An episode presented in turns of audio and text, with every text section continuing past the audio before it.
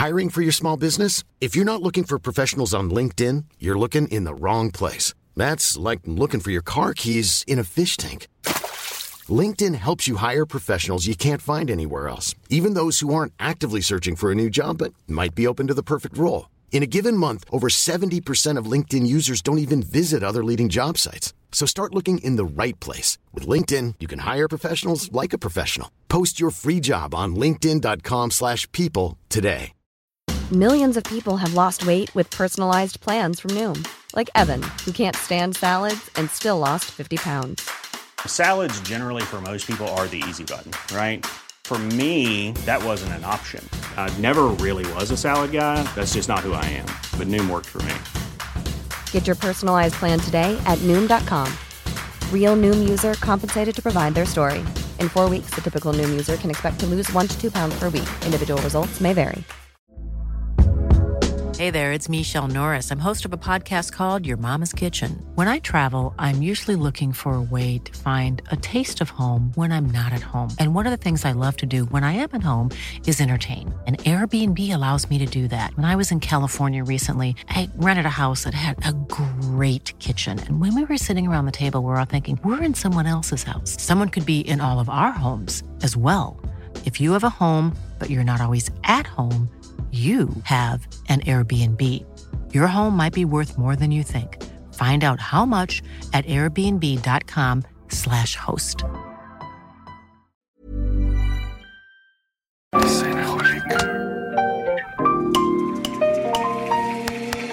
Bienvenidos a Designaholic, el podcast que amplifica la conversación sobre la cultura del diseño y las industrias creativas a través de sus protagonistas. Acompaña a Jorge Diego Etienne mientras comparte su pasión por el diseño con los temas más importantes de la actualidad y el análisis de objetos que han hecho historia o están marcando tendencias. Bienvenidos. Javier Leal es director general del Instituto Municipal de Planeación y Gestión Urbana en el municipio de San Pedro Garza García, en el área metropolitana de Monterrey, donde ha diseñado e implementado estrategias transversales de transformación en materia de desarrollo urbano, movilidad y regeneración del espacio público con un enfoque integral, incluyente, participativo y sustentable. En el episodio de hoy, Javier y Jorge Diego platican sobre su trayectoria desde sus estudios en el MIT hasta su participación en proyectos de regeneración del espacio público, diseño urbano e innovación social, así como su colaboración con estudios internacionales como Snoeta, Ciudad Emergente, Barco Estudio e Impulso Urbano. Bienvenidos a un episodio más de Designaholic y el día de hoy tengo a un invitado, cliente, colaborador, alguien con quien disfruto no solamente platicar, sino también trabajar. Eh, Javier Leal, bienvenido a Designaholic. Hola, muchas gracias. Pues la verdad es que bien contento de estar acá. Este es un podcast que sigo mucho, me, me inspira muchísimo eh, adentrarme en las conversaciones que tienen ustedes. Entonces, qué padre poder estar aquí platicando contigo. No, y justo nos echamos un café largo y tendido hace un par de meses. Y cuando las calles del centrito todavía eran un caos, ya hablaremos de, de, de ese tema. Y, en el centrito. En el centrito, claro, porque hay que, o sea, hay que apoyar. Digo, uh -huh. ya sabes que aquí tenemos la bandera bien puesta de San Pedro, de Monterrey y de. Y, y bueno, estábamos ahí en, en, Regular, un gran café también para que lo vayan y lo conozcan. Sí. También vengan a conocer nuestro café aquí al lado en la tienda de, de Atlas Design. Y, y justo acabamos esa charla y dije, güey, es que tenemos que como medio repetirla, pero ahora sí. grabándola porque qué gran recorrido has tenido y, y, y bueno, ya sabes que es, eres una persona muy querida aquí en la oficina. Muchas gracias. Y, y bueno, comencemos. Eh, Javier, tú eres regio. Sí. O sea, born and raised. Sí. Tech de Monterrey. Sí. Todo el paquete, ¿no? Todo el paquete. Sí, pues yo, yo, yo nací aquí en Monterrey. Y llevo viviendo aquí mucho tiempo. Sí. Estudiaste arquitectura. Sí venías de una casa con arquitectos. O sea, ¿cómo, cómo llegaste a, a, la decisión de estudiar arquitectura? Que es, digo, entre la gente que nos escucha no es tan poco convencional, pero sí. en general en, sí. en, la sociedad, sobre todo en sí. Monterrey, no es algo tan convencional. Claro, y siempre hay una historia, ¿no? Detrás de, de, cada, de cada arquitecta o arquitecto. Sabes que en mi casa, eh, digamos, en la, en, en, en la nuclear, este, mi papá se dedica a los seguros mi mamá tiene una tienda de, de interiores, este, y Y te diría que eh, de ahí algo, algo sale un poco como esta, sobre todo el lado de mi mamá, em, pues de esta apreciación del espacio. O sea, mi mamá es una enamorada de Italia, entonces desde chiquito siempre me hablaba pues de la, de la perfección en el diseño italiano, de la, de, de la modulación en los edificios. Ella estudió allá, ¿no? Y pasó un tiempo sí, ella pasó un tiempo allá estudiando historia del arte. Ok. Este, entonces estuvo en Florencia. Entonces yo creo que de cierta forma eso pues fue sembrando ciertas semillas en mí. Este. ¿Cuándo fue la primera vez que has visitado Italia con tu mamá? Sí, sí. Y un tour magnífico, supongo. Sí, magnífico, claro, porque pues no nada más de la parte, o sea, pues, al fin del día vive la experiencia completa, o sea, de, vivir la ciudad, caminarla, recorrer espacios y demás, pero luego pues todo lo que, toda esta otra capa de la comida, de las actividades, o sea, de las personas y y pues es toda una, toda una joya ir para allá. Una de las primeras cosas que, una de las cosas que más recuerdo la primera vez que visité Roma hace 20 años, justo antes de entrar a la carrera de diseño, o sea, como que ya tenía, todavía no sabía nada, pero ya tenía como ese chip de observar y bueno, por algo estudié diseño, ¿no?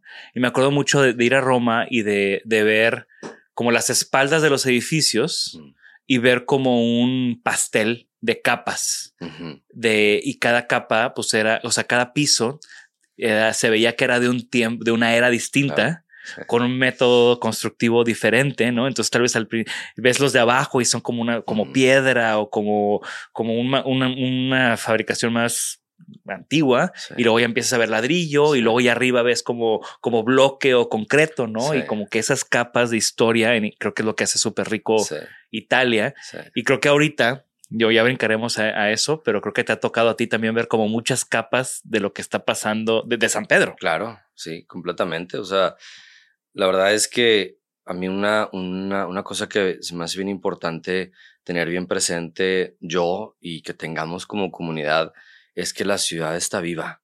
O sea, es un ente vivo que lo que está ahorita construido, pues no, no, no, es, la, no es la única cosa que se ha hecho este, que normalmente son, es una capa nueva y que necesitamos pues seguir cuestionándonos si lo que está construido es lo mejor para todos, ¿no? Este, a mí me gusta mucho pensar cómo pues la ciudad al final del día es la adaptación del entorno a, a, una forma en la que podamos vivir mejor, o sea, estar seguros, sanos, felices, ¿no? Entonces, eh, en esa lógica, pues se han venido o hemos venido haciendo cosas en las ciudades que pues hay que empezar a replantear si es lo mejor para, para esto, ¿verdad? Entonces, y me encanta. Que sucede mucho cuando vas sobre todo a ciudades europeas porque las capas, pues, la, se ven muchísimas más. o sea, que pueden ser capas graduales como en Roma o pueden ser, a mí, por ejemplo, Berlín me sorprende mucho porque pues, prácticamente la ciudad se destruyó en la Segunda Guerra. Entonces ves como como cosas muy modernas y luego un par de cosas que ves que son ya de más de 100 años y luego ves un, entonces sigue habiendo terrenos vacíos de que ahí hubo algo y se destruyó. Entonces también es como más como segmentado en lugar de capas, ¿no? Sí, sí, sí, muy radical y muy, pues muy visible esta, esta, este contraste a veces. Que tal vez es algo que aquí, por más de que no hubo destrucción y guerras, pues no ha habido una apreciación tal vez de la historia arquitectónica y pues ha sido muy fácil siempre borrar, borrón y cuenta nueva en, aquí en la región. Sí, sí, sí. A mí me, me, me hace pensar en una, una, vez que estuve en Morelia y pues Morelia, el centro de Morelia está catalogado pues, por la UNESCO como patrimonio ¿no? este, mundial. Y, y, tú vas y pues si estás ahí adentro en el medio centro urbano y, y pues te sientes en un espacio este, con, con historia, ¿verdad? y, y, de cierta forma dices, oye, ¿en qué momento? O sea, ¿dónde está esa línea en la que lo viejo es feo y lo viejo es bonito? ¿Me explico? Sí, sí, sí. Es bien, se me hace, siempre se me ha hecho bien interesante.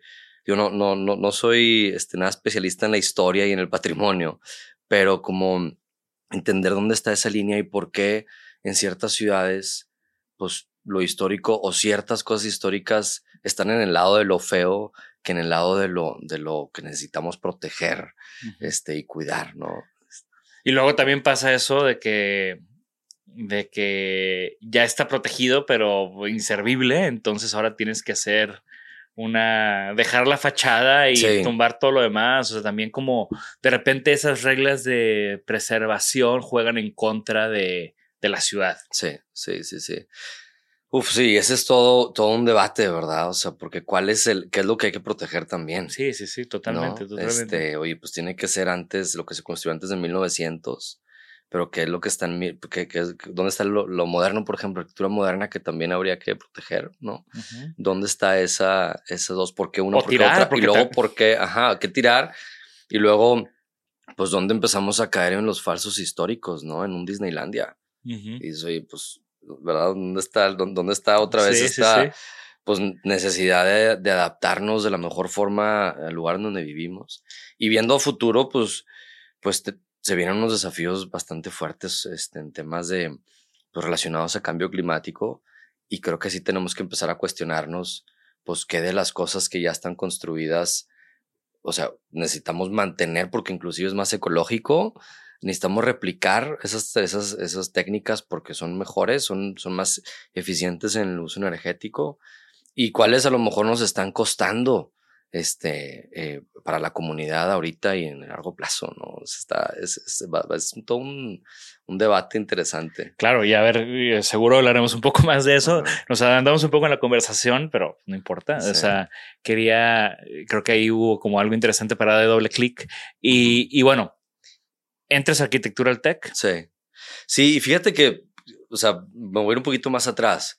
Este, yo estaba entre psicología, eh, robótica y arquitectura. este, y lo que conectan eso está así, está medio, medio loco. Mecatrónica, era mecatrónica, no robótica. Es que estaba muy este, hot mecatrónica. Sí, pues era justo. el futuro. Sí, y yo venía saliendo de la prepa en donde había una clase electiva al final que se iba hacia las ciencias sociales o hacia la ingeniería y era, y era, digamos, mecatrónica, pues más o menos como el core, ¿no? De ese. Uno de mis mejores amigos, José Manuel, estudió mecatrónica y era como, güey, está estudiando mecatrónica, ¿no? O sea, es como que sí, es lo, más, ¿no? lo más cabrón que hay ahorita y el futuro y, y eventualmente el güey trabajó en Tesla muy bien, entonces, o sea... Oye, sí, y más o menos para mí lo que conectaban estas tres eh, carreras era el bienestar de las personas. Este, o sea, del lado de psicología, pues un tema mental, ¿verdad? O sea, de la, de, pues de la mente que al final del día termina siendo pues casi gran parte de nuestra salud. Em, la mecatrónica, pues también pensando como un poco los objetos y los sistemas y que, que nos ayudan a, vivir mejor. Y la arquitectura, pues casi lo más elemental que es el, pues el refugio, ¿no? Este, y, terminé en arquitectura y, el, y, el, y tengo bien presente el momento en el que, en el que tomé la decisión. Este, iba por Alfonso Reyes rumbo a, digamos, hacia el oriente. Y, en ese entonces estaba, pues esto que era como, híjole, 2005, por ahí más o menos, cuatro. Y estaba empezando a ver pues, un, un, fraccionamiento pues, un poquito arriba de lo que ya estaba en la línea de lo construido este, en, en la montaña, digamos. Y a mí me dolió mucho ver cómo estaban, pues cómo estaban, estábamos, porque al final del día, pues es, es, parte de lo que, lo que hacemos como comunidad, eh, pues, pues talando árboles, trazándole la montaña, o sea, destruyéndola. dije, oye, pues yo quiero, yo quiero influir e incidir en esas decisiones. Y para mí lo más inmediato fue arquitectura, como ser el, pues ser el que orienta a un cliente, a, qué hacer, ¿verdad? Y ahí entro a arquitectura, entro al tech, este, y pues nada, ahí todo, toda otra, otro mar que, que navegué, este, bien interesante, que ahorita podemos platicar un poquito más. Y, y, eso, ¿no? O sea, como que hay gente que entra a arquitectura con un interés en vivienda, hay gente que entra a arquitectura con un interés en ciudad, hay gente que entra a arquitectura con interés en artístico tal vez de la arquitectura, ¿no? O sea, hay como muchas, muchas maneras de abordar la arquitectura. Eh, me queda claro como el camino que tú decidiste, pero ¿cómo fue, cómo fue ese, e, ese, momento en la carrera de, navegar todo lo que conlleva la arquitectura, pero sabiendo que al final lo que tú querías era incidir en la ciudad. Sí. ¿Qué, qué, qué, qué, qué decisiones tomaste? ¿Con qué profesores te, te, te acercaste? ¿Qué proyectos te marcaron? Sí. Pues mira, la, la carrera pues fue de, de, cinco años, ¿no? Este, entonces fue, fue interesante cómo, cómo fueron cambiando también mis intereses. Este, pues tú llegas a este nuevo mundo, de cierta manera, en donde empiezas a descubrir muchísimas cosas y, y de cierta forma en la medida en la que vas tomando ciertas clases, vas, vas este, interactuando con ciertos profesores y sobre todo en arquitectura, este, donde, donde se tiene pues este como tronco, ¿verdad? De los talleres o como se llaman ahorita, la clase de proyectos. La verdad es que no recuerdo cómo, cómo se llama ahora, pero en, mis tiempos eran talleres.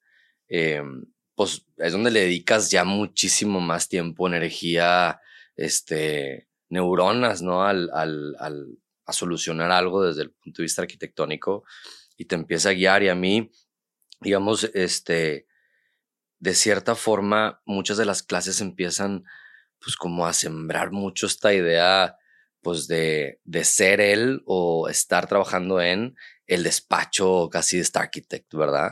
eh, de alguna manera, no sé si también sea la edad, verdad, donde empiezas a leer revistas, libros y pues te empiezas a inclinar mucho a eso. La, la, los espejitos, ¿no? Sí. De, del, sí. Lo que sea, ¿no? y, y, fíjate que de cierta manera eh, a mí me tocó en el TEC está el grupo especial de diseño que, que bueno, ahorita no, no, estoy seguro que todavía existe este programa, pero cuando estaba yo era un programa en donde eh, los estudiantes, que era como de noveno semestre, aplican para ser parte de este grupo y en el grupo se van eh, a trabajar un semestre a despachos en el mundo. Despa el, despachos top, ¿no? Despachos yo, top. Yo tengo, conozco una amiga que se fue a trabajar con Jean Nouvel. Ah, sí. Conozco otra persona que se fue a trabajar con Renzo Piano. Piano, sí. Este, entonces yo, yo aplico y me voy a trabajar con Snoeta.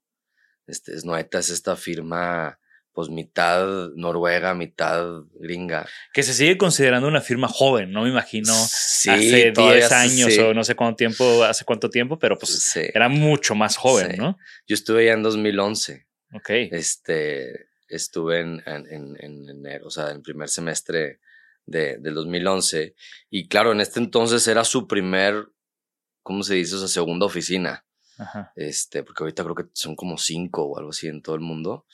En ese entonces estaba la de Oslo y, y, estaba recién abierta la de Nueva York. Ellos se van a Nueva York porque ganan el concurso del memorial del, del 911. Uh -huh. Este, y entonces yo cuando estaba ahí éramos como 20 personas, incluyendo el equipo administrativo y demás. Entonces era una, era una oficina chica y sí con un espíritu joven que todavía se le, se le, sigue, se le sigue viendo.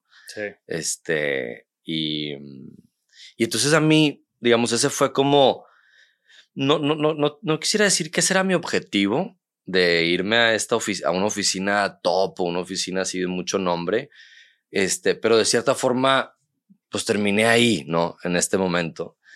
Y la verdad es que fue una súper experiencia. O sea, yo estuve en, estuve, que fueron como cuatro meses más o menos trabajando allá. Era el único intern, el único practicante. Entonces, eso también pues generaba una condición en la que no me trataban como practicante. O sea, claro. yo estaba dentro de un equipo, nada más que pues, era alguien, pues, era el más joven de la oficina. Era el que no les costaba tanto. Era el que no les costaba tanto o nada. Casi. Este, y, y la verdad es que me encantó, pues, como sumergirme ya en, en los procesos de trabajo de una oficina. Este, estaba mucho en, en, en concursos, pero también estuve trabajando en un proyecto en Canadá y uno de los que más disfruté fue trabajar en la regeneración de Times Square. Uh -huh. Este, me tocó desde el inicio estar con los primeros pues, propuestas conceptuales de qué hacer. De cerrar Broadway, de, de, de sí. poner mobiliario en la, la, calle. Sabes que la parte urbana, o sea, el, la, mm, la, o sea, el proyecto, digamos, urbano geométrico, como le decimos, en donde ya están definidos los anchos de los carriles, qué calles están cerradas, cuáles abiertas y demás, eso ya estaba trabajado. Uh -huh. Entonces a Snoeta, digamos, le pasaron ya como el canvas nuevo okay. de, de, de, plantear como un proyecto, pues casi hasta de landscape, ¿no? O claro. hardscape, como le dicen. Sí. Y, y pues era un reto interesante porque pues es una plaza, finalmente es una plaza, entonces qué tanto puedes hacer en esta, en esta, en esta plaza y, y pues mucho de lo que se exploró fue el trabajo con los adoquines, con los pavers y con elementos metálicos para que reflejaran la luz. Este, de, pues, de todos los, de todos los anuncios iluminados que hay, ¿no? Entonces, eh, fue, fue un proceso muy, fue, fue, fue, muy, fue muy bonito porque además también ya era otra escala. y, y, sabes que a mí ahí, eh, yo ahí le agradezco mucho a, a, un profesor que tuve en ese entonces, se llama Alex Rodríguez, porque um, él eh, pues nos empujó muchísimo eh, la, la, forma de trabajar paramétrica y el uso de herramientas digitales para diseñar. Y que, creo, que, en ese entonces apenas, al menos en México apenas sí, empezaba. Sí, ¿no? sí, sí. Sí, entonces digamos muy, pues casi a la fuerza, un poco a su estilo, pero la verdad es que lo agradezco muchísimo. Nos fue empujando hacia, o sea, de entrada, por ejemplo, no nos dejaba presentar en PowerPoint. O sea, todo tenía que ser en Flash. Ok. Íbamos a producir un, un, li un, libreto al final en InDesign. Este, y había que diseñar con Grasshopper y Rhino. Todas eran herramientas nuevas y yo agradezco mucho porque no solamente las nuevas herramientas que adquirí, sino también estas formas de pensar, porque me ayudaron mucho a llegar allá. Eh, y luego, este, ya estando, ya estando allá, me, pues era el pleno 2011, era la época donde estaba la, pues mucho de la inseguridad aquí en Monterrey a, a tope. Uh -huh. Pues en mi cabeza siempre estaba esta cosa de, oye, ¿qué está, qué está pasando en Monterrey? ¿Y qué estoy haciendo yo acá en Nueva York? ¿Verdad? Y entonces eh, decido ya regresarme, o sea, terminar, porque de hecho me decían, oye, quédate un rato más, pero me decido, re decido regresarme porque dije, oye, hay un factor bien importante en, en lo que yo pueda aportar a, a, mi ciudad o al país.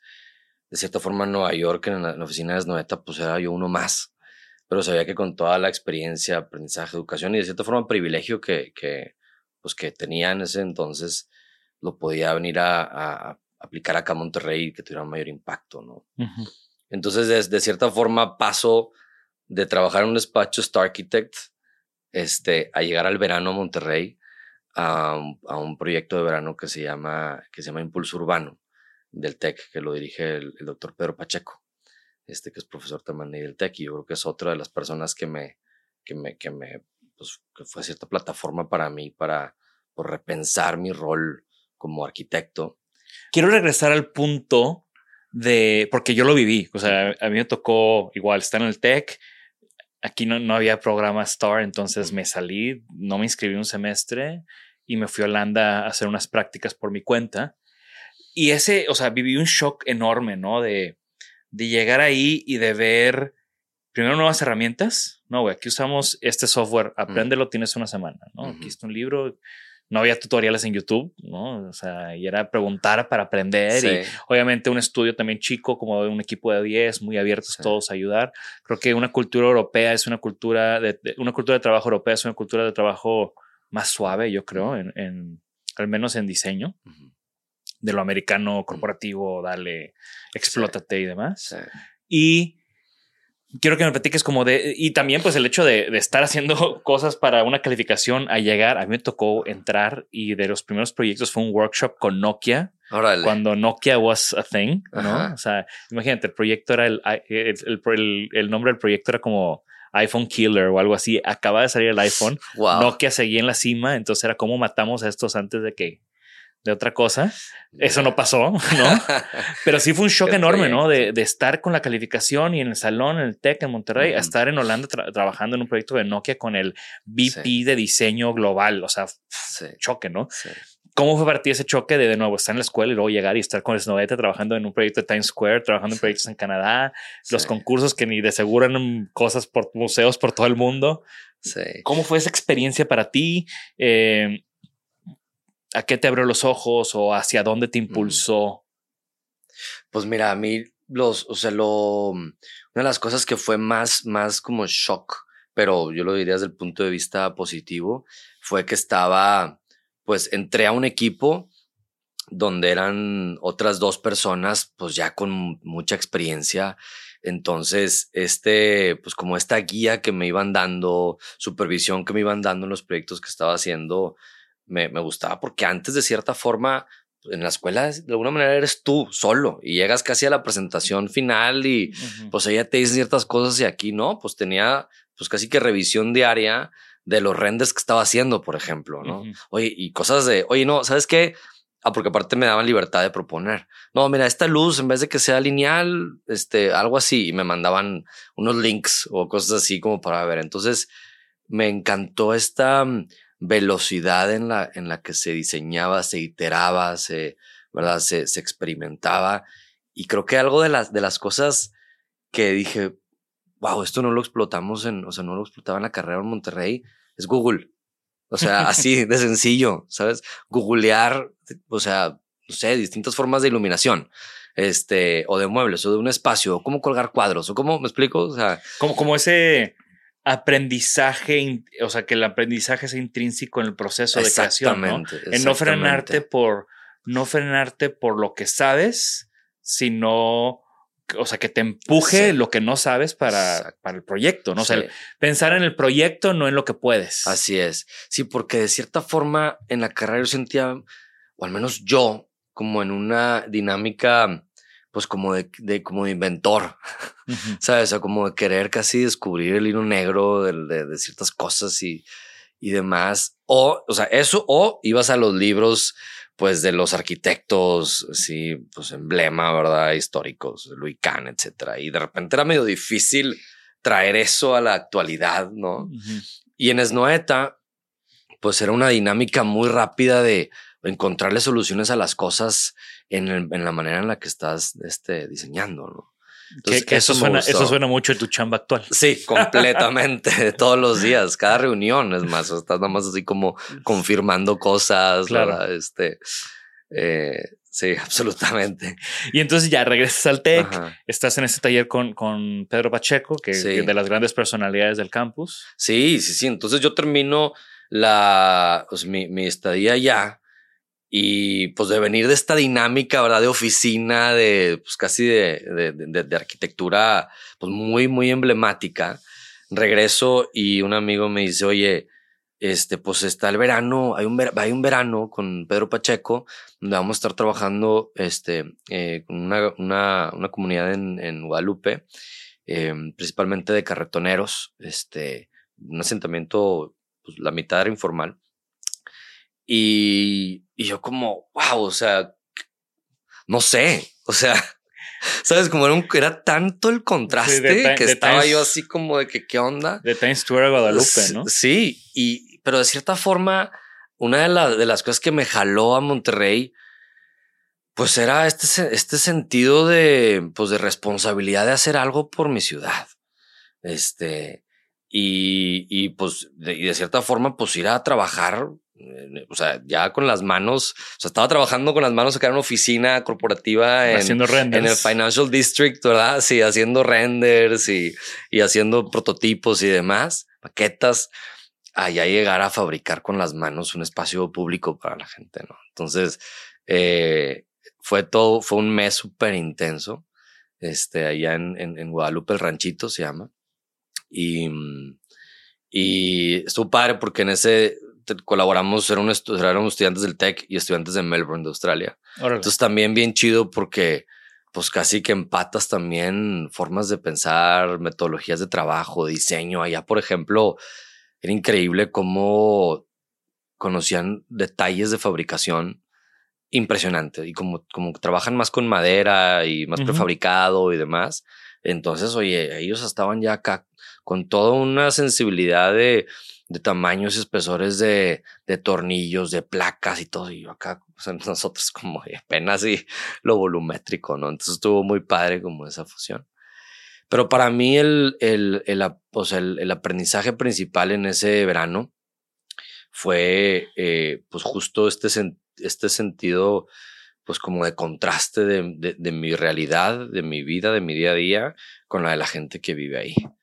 Este, y, fue el momento en el que, digamos, para mí fue el que me, hizo dar un giro pues casi de 360 grados hacia mis, mis aspiraciones como arquitecto, este, donde empecé a cuestionarme pues el valor de mi, de mi tiempo, de lo que he aprendido, este, para la comunidad, ¿no? Y, y pues nada, ahí empecé toda otra travesía, este, de, pues de, de, de exploración de qué puedo hacer por, por el mundo. ¿Trabajaste aquí con alguien en Monterrey? O sea, en ese, en ese momento de, de antes de graduarte, recién graduado, ¿trabajaste en algún despacho? No. ¿Te fuiste directo a lo tuyo? Directo a lo mío. Sabes que el, o sea, digamos, sí, sí, sí tuve algunas, algunas prácticas más, más, digamos, sencillas antes de, de irme a Snoeta, pero cuando regreso, eh, un, el, el, el, abuelo de un amigo quería hacer una, una casa,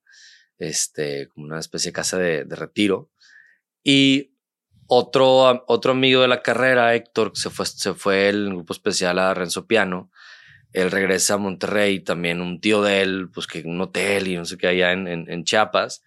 Entonces dijimos, oye, vamos a, también como en esta, bueno, de entrada él y yo siempre habíamos hecho muchos proyectos juntos en la carrera, concursos y demás este, pues veníamos los dos regresando de grupo especial, este, con sí. muchísima motivación e inspiración.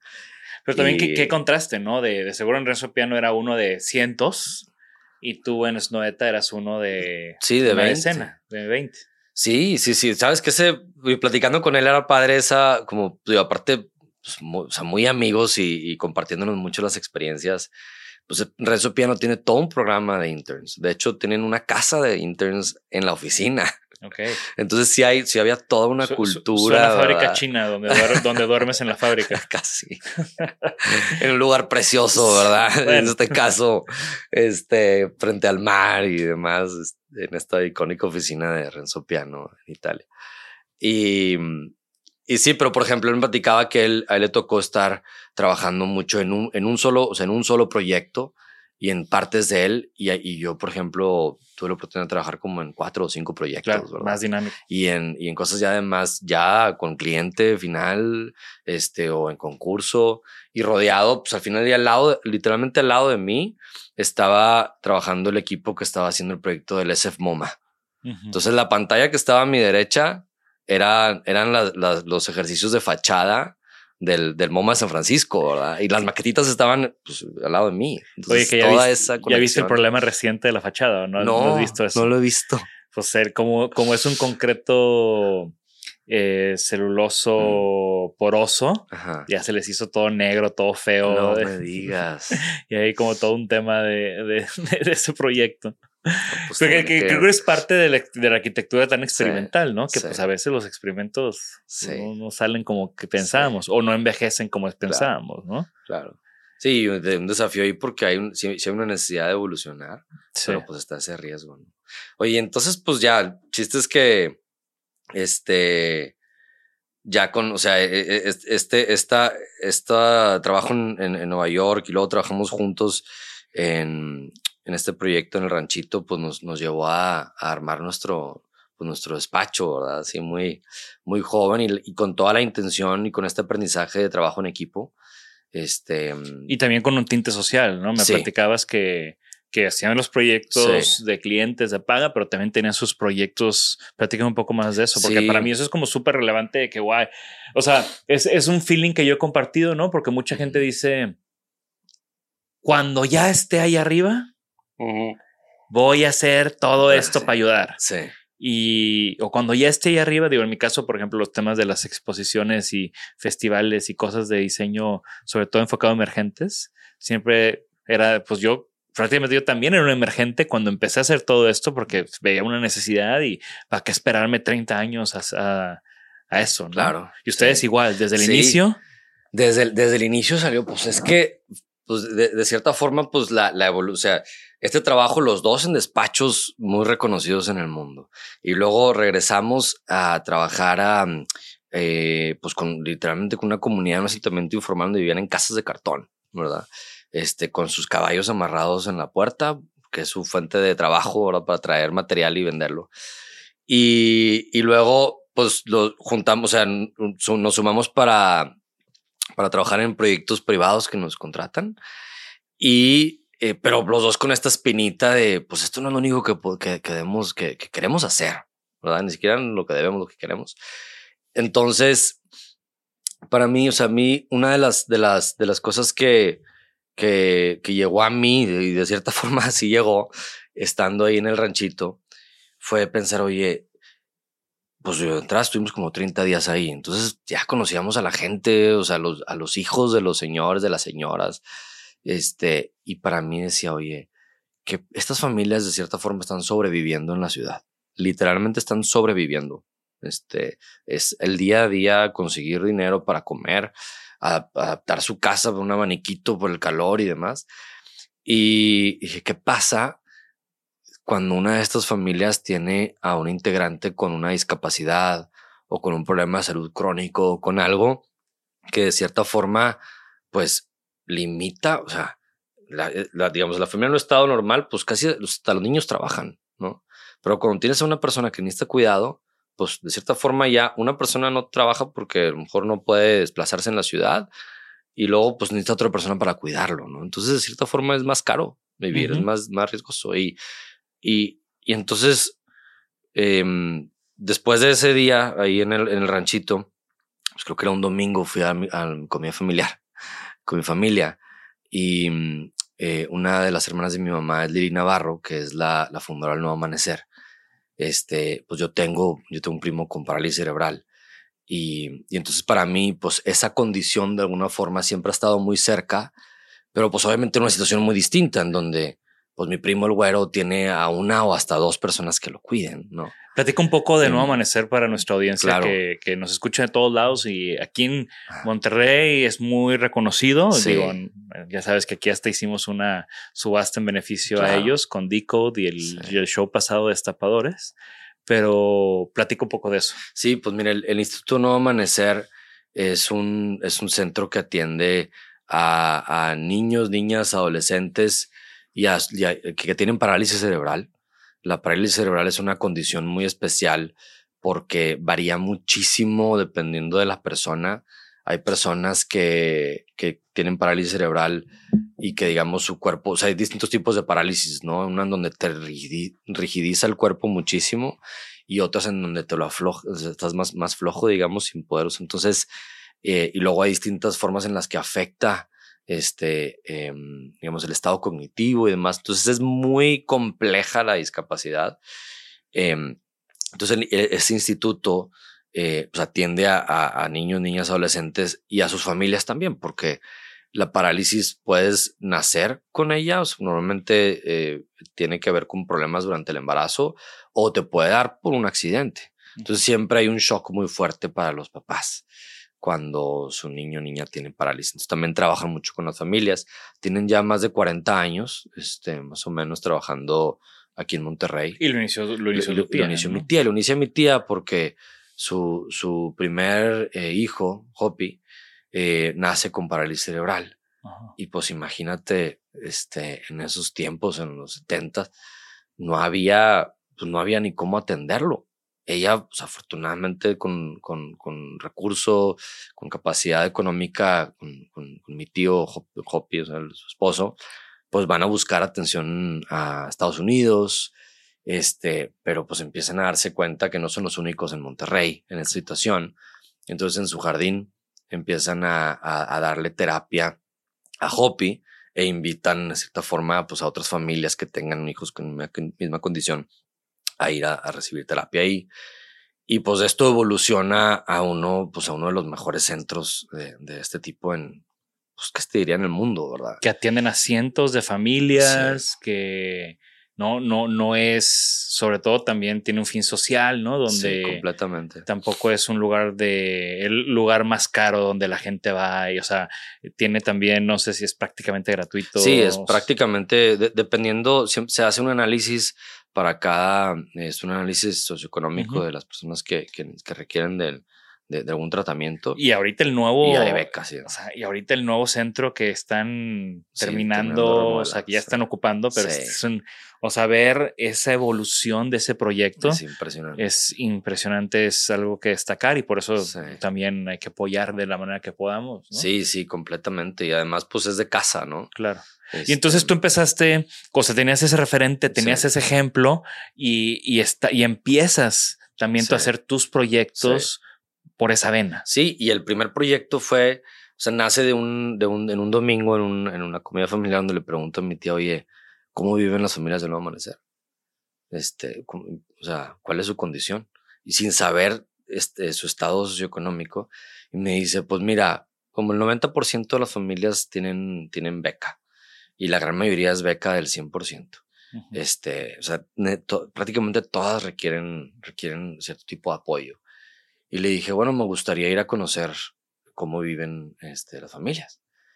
Y, y pues ya, ya con el equipo este, de Nuevo Amanecer vamos a recorrer cinco casas y pues si te das cuenta, pues que las condiciones de, de, sus casas es muy distinta a las condiciones, por ejemplo, del Nuevo Amanecer, en donde de alguna manera el Nuevo Amanecer pues tienen todas las, las pues la libertad de cierta forma por el diseño y por el apoyo y por el cuidado que hay entre las personas y sus casas todo lo contrario.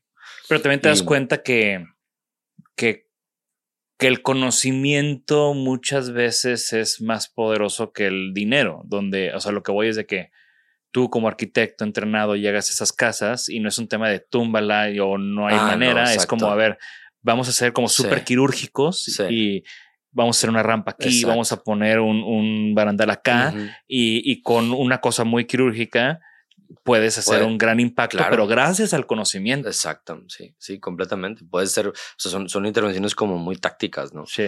Este, entonces lo que hicimos en el despacho fue adoptar de cierta forma, o sea, así como tenemos clientes que nos pagaban, pues tenemos clientes pues, que, no, que no nos pagaban, ¿no? Y pues, al revés, era toda esa intención de poder aplicar nuestro conocimiento para gente que lo necesitaba, ¿no? Y, y, y yo presento una situación bien interesante en donde, eh, es algo que se, que se dice mucho también en el mundo del, diseño de arquitectura social, pues donde el 99% de los arquitectos trabajan o trabajamos para el 1% de la gente que lo puede pagar. Pero ¿dónde está, ¿dónde está esa necesidad del 99% de la gente, verdad? Donde prácticamente el 1% de los despachos atienden. ¿no? Entonces, para nosotros fue, bueno, vamos a, trabajar en esto y, en eso arranca un proyecto que se llamó Más libertad, menos barreras, porque pues prácticamente nos detectamos que al intervenir en una casa de esta forma y darle, darle libertad al, al niño o la niña con discapacidad para poderse mover, no solamente era independiente él o ella, sino también empezaba a ser independiente la mamá, el papá o quien los cuidaba. Entonces otra vez empiezas a abrir el abanico de posibilidades de desarrollo familiar a raíz de la, de la libertad de, pues, o sea, la independencia de moverse, de, ir al baño, de agarrar un tenedor, este, de una persona, cómo impacta a todos. Y no nada más eso, también la reducción de riesgos de un accidente. Porque al final del día, pues al cargar a un, a un niño de, de 40 kilos para subirlo al cuarto, pasarlo al baño, pues corres riesgo de lastimarte y ahora son dos personas en silla de ruedas, ¿no? Entonces, este, eh, para mí ahí arranca todo un proceso que fue el detonador de, de mi interés ahora en la ciudad. este, y de cierta forma como de regresar a mis primeras este, eh, intenciones de estudiar arquitectura. De alguna forma no lo, había, o sea, no lo había conectado hasta aquí otra vez, en donde dije, oye, pues es que podemos hacer maravillas en las casas y poder desarrollar, o sea, pues permitir que una familia se, se, se desarrolle pero pues tú sales a la ciudad y es lo, o sea, se cuenta que es otra vez esa casa, no, más te puedes mover, es peligrosa, ¿verdad? No puedes llegar a los lugares, este, etcétera, ¿no? Entonces ahí fue donde dije, pues me interesa entender cómo puedo pasar de esta lógica en una casa a la ciudad. Y justo, y eso es lo que te lleva, o sea, a mí siempre, siempre es, eh, siempre llama la atención Cuando pues, tú escuchas los grandes nombres de las grandes universidades y las tenemos súper bien identificadas dependiendo de las disciplinas, ¿no? Pero seas o no seas, o sea, sea la carrera que seas, vas a conocer Harvard, sea la carrera que seas o tu profesión, vas a conocer Stanford y sea lo que sea que hagas, reconoces MIT, ¿no? El Massachusetts Institute of Technology como una de las universidades top, que es donde hiciste esta maestría de planeación de ciudades. Sí. ¿Cómo eh. acabas en MIT? O sea, porque pues también todos esos nombres que acabo de decir, pues también conlleva unos, una gran decisión y un gran empuje de decir, quiero estudiar ahí y pues, todo lo, todo lo, o sea, es todo un, un reto nada más llegar. Sí. Sí, pues, sabes que yo, o sea, nunca fui un estudiante de 100 de promedio, o sea, era de 87, de, ¿sabes? O sea, tampoco para llegar a los 90 batallaba eran ciertas clases en las que sí dominaba y me ayudaban a promediar. Que era, yo creo, más bien, yo, más bien, 80 de promedio, pero de verdad, era, de 97 y de 70, ¿no? Claro, claro. Este, y dependiendo de la clase. Entonces, para mí, la verdad es que de entrada una maestría nunca estaba en mi, nunca estuvo en mi cabeza. Este, para mí era no, ya, o sea, quiero ya poner a aplicar mi conocimiento y a trabajar. Este, pero tuve dos, un, un, amigo que se fue a estudiar un MBA a Stanford, uno de mis mejores amigos, Rodrigo. Este, y este profe Alex, con el que estuve y aprendí todo el tema paramétrico, este, casualmente, más o menos en el mismo tiempo, me, empezaron a sembrar la, la, semilla de, oye, y una maestría. Este, y yo, bueno, pues entonces empecé, pues empecé a explorar, pero pues hace cuenta que me fui a un listado así muy amplio de algunas europeas y en Estados Unidos y demás. Y los dos me dijeron, no, no, no, aplica, o sea, tienes que aplicar a las top. Este, yo, no, ¿cómo se no van a aceptar? O sea, es imposible, ¿verdad? o sea, ¿por qué? Este, no, no, no tienes todas las capacidades y bien loco porque en ese Inter, este, este amigo Rodrigo en Stanford eh, estaba en un, eh, hay un concurso muy famoso entre la Escuela de Negocios de Stanford y creo que la de Berkeley de, de hacer un proyecto inmobiliario. Este, y eh, Stanford no tiene escuela de, arquitectura y Berkeley sí. Entonces, estos de la escuela de negocios este, me, me, me contrataron. Ok. contrataron a ellos como estudiantes, como su arquitecto para este concurso, okay. que era, era rediseñar la, la, la, la, plaza principal de San Francisco. Este, y, y ganaron, o ganamos, ¿no? Entonces, para mí fue de que, órale, oye, pues estuve en este entorno, pues, de, digamos, de, de, gente súper, súper preparada, este, y, ganamos este concurso. Entonces, para mí fue como una forma de, no, igual y sí, ¿eh? Este, y entonces aplico, y solo apliqué a MIT, fíjate. Eh, por cuestiones de tiempo y demás, dije, mira, ¿sabes qué? No me urge irme. Eh, voy, a, voy, a voy a echarle mejor más ganas a, a esta aplicación. Si no pega, pues ya el próximo año vuelvo a aplicar a MIT, pero pues le, le meto otras. Y, y pero me aceptaron. Este, sí, fue así como, a la madre. O sea, la verdad es que no, pues no, no, no, no me lo esperaba. ¿Y cómo fue esa experiencia de entrar a una de las, de las, de las universidades top, de las carreras top, no un tema tan complejo como la ciudad? Pues mira, eh, fue fue, o sea, entras a otro universo, literalmente. O sea, y creo que parecido como pasó en la carrera, donde entras y das cuenta que te echas un clavado al mar y descubres otro universo. Este, lo mismo en la maestría. O sea, yo me sentía como súper, eh, como claro lo que quería hacer y súper enfocado y como con mi kit de herramientas bien armado. Y llegas ahí y ¡puah! se te abre el panorama y dices, no manches, no sé nada, ¿no? Este, y, y de cierta forma dices, oye, o sea, el mundo es más grande, es más complejo de lo que te imaginabas. Entonces, de entrada, como esa sensibilidad fue, fue, o sea, o, ese shock y, y, luego ser sensible a, de esa realidad fue como de los primeros temas que dije, órale y que de cierta forma en el paso del, del, del, bueno, son dos años, pues es una universidad que además te permite tomar las clases donde quieras, o sea, son bien poquitas las que son de cajón. Entonces pues, me permitió como explorar muchos otros, muchos otros temas.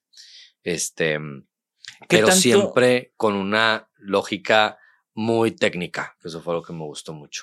¿Qué tanto, o sea, en una universidad de tipo, sí, de nuevo, MIT, ¿no? Gente de todo el mundo, ¿no? Arquitectos top, ni, ni, ni, o sea, todo, podemos tener todo un episodio de los maestros que te dieron clase seguro, pero ¿qué tanta cabida había para, para la conversación de Guadalupe, por decirlo así, ¿no? Del ranchito. Sí en un MIT. En, MIT. O sea, si era una universidad que, que abría su panorama, o sea, que, que abría su abanico de, de, de intereses a, a, realidades de países emergentes o estaba enfocado en no, vamos a, o sea, vamos, estamos enfocados en, en Dubai y estamos enfocados en, en lo nuevo, en la nueva ciudad china. O sea, sabes que eh, para, para, bueno, una de las razones por las cuales apliqué a MIT era porque la sentía muy aterrizada con, con el mundo real,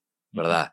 Y muy enfocada en resolver problemas, este, más que, que solamente pensando un poco como en nuevas posibilidades, o sea, además de nuevas posibilidades, pero reconociendo broncas que hay que atender. Y en el programa en el que yo estuve, o sea, en, en MIT, hay, hay varias escuelas. Una, o sea, la escuela en la que yo estaba es la de arquitectura y planeación urbana, que, este, que es una de las primeras de MIT. Este ¿No, es el GSD? Es el, el, no, es, el GSD es, está en Harvard. Ah, es, la, es, la, Graduate School of Design, Que, es, que es en Harvard. Entonces acá es la, la SAP, School of Architecture and Planning. Este, que, que dentro de, de, la escuela está el Departamento de Estudios Urbanos. Okay. El DOSP se llama, Department of Urban Studies and Planning. Y, y es un área que a mí me sorprendió el, lo extenso del espectro de los temas que se, que, que se ven. Y, por ejemplo, el primer semestre tomé una clase que se llamaba Conflict Cities, ciudades en conflicto. Tú déjales presento a Monterrey. Entonces sí, y está, estuvo buenísima porque el profesor era de Medellín, ¿no? Entonces, pues con todo, y él, o sea, estudió, se hizo un doctorado ahí en MIT sobre estos temas. Entonces, no, pues una conexión inmediata, ¿verdad? Este, y, y, y, bueno, y, otros alumnos, pues que venían también en, de situaciones parecidas en otras partes del mundo. ¿Hiciste tesis? Hice tesis. ¿De qué fue tu tesis? Sí, mi tesis fue em, de la relación que tiene el entorno construido en la salud de las personas. Ok. Eh, pero eh, como especialmente tratar de entender si estos entornos terminan atrapando, o sea, atrapando a las personas en situaciones en donde, donde su salud todavía va a empeorar más. Estos, estas limitantes que hay a estar en, unos entornos donde puedes pues, desarrollar tu salud de la, mejor manera.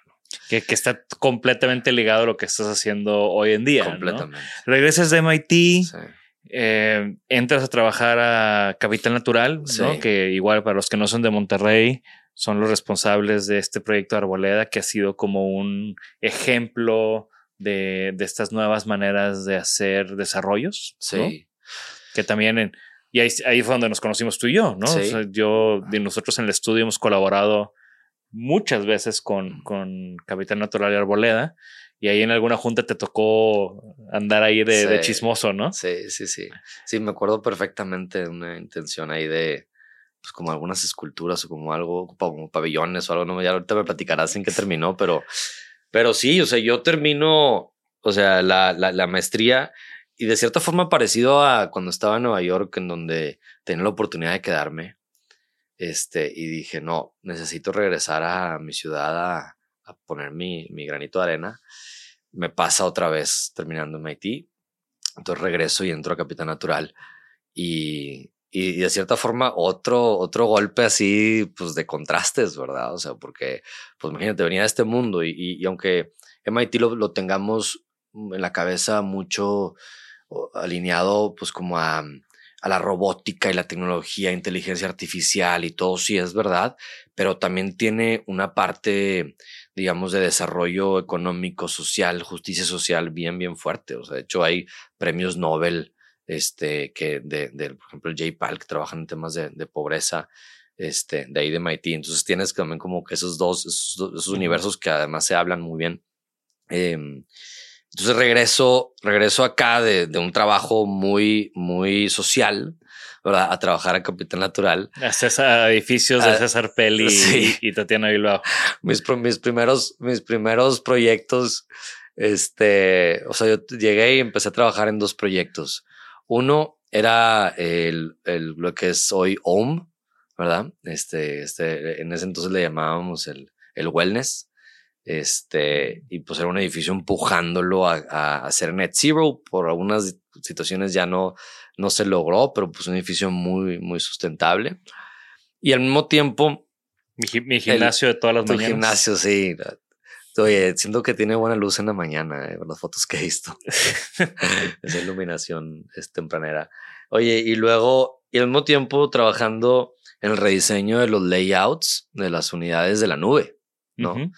Entonces imagínate que yo venía de estudiar el impacto, o sea, venía a estudiar pobreza urbana, este, este entorno construido, accesibilidad urbana, ¿verdad? Este, y luego llego a, rediseñar pues la sala, la cocina, o sea, los layouts de, pues, de, de un edificio que, iba que estaba vendiendo los depas en 12, 15, 20 millones de pesos, ¿verdad? Y como era un, fue, un contraste fuerte.